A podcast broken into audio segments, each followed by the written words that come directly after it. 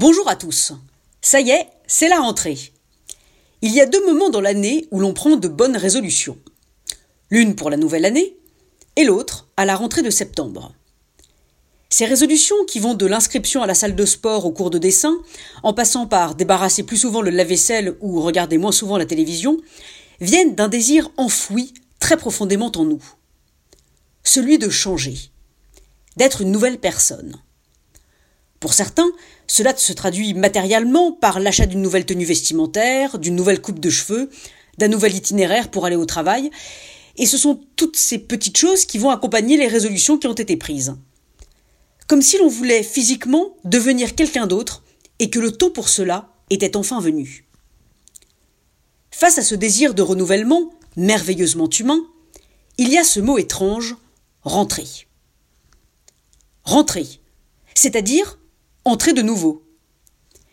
Cette idée de retour était déjà présente en 1140, lorsque le mot aurait été utilisé pour la première fois dans la langue française, selon le Centre national des ressources textuelles et lexicales. Ce terme de rentrée laisse penser que nous rentrerions en étant exactement les mêmes qu'avant, que nous nous sommes juste absentés pendant un moment et que nous reprenons notre place au bercail, ni vu ni connu. Aurions-nous inventé ce mot pour nous rassurer les uns les autres? Non, non, ne t'inquiète pas. Je me suis absenté cet été, mais je reviens. Je n'ai pas changé. Tout sera comme avant. Est-ce pour ne pas étonner, pour ne pas déstabiliser les autres, que nous n'osons pas changer profondément?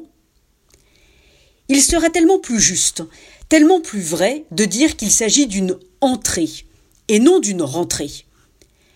D'un commencement, d'un nouveau monde et d'une nouvelle personne que l'on inaugure. La métamorphose n'est-elle pas le bonheur de la vie? Pourquoi en aurions-nous honte?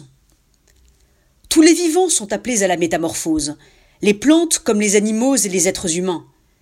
Il n'y a que les morts qui ne changent plus. C'est d'ailleurs peut-être cela qui rend la mort si terrible.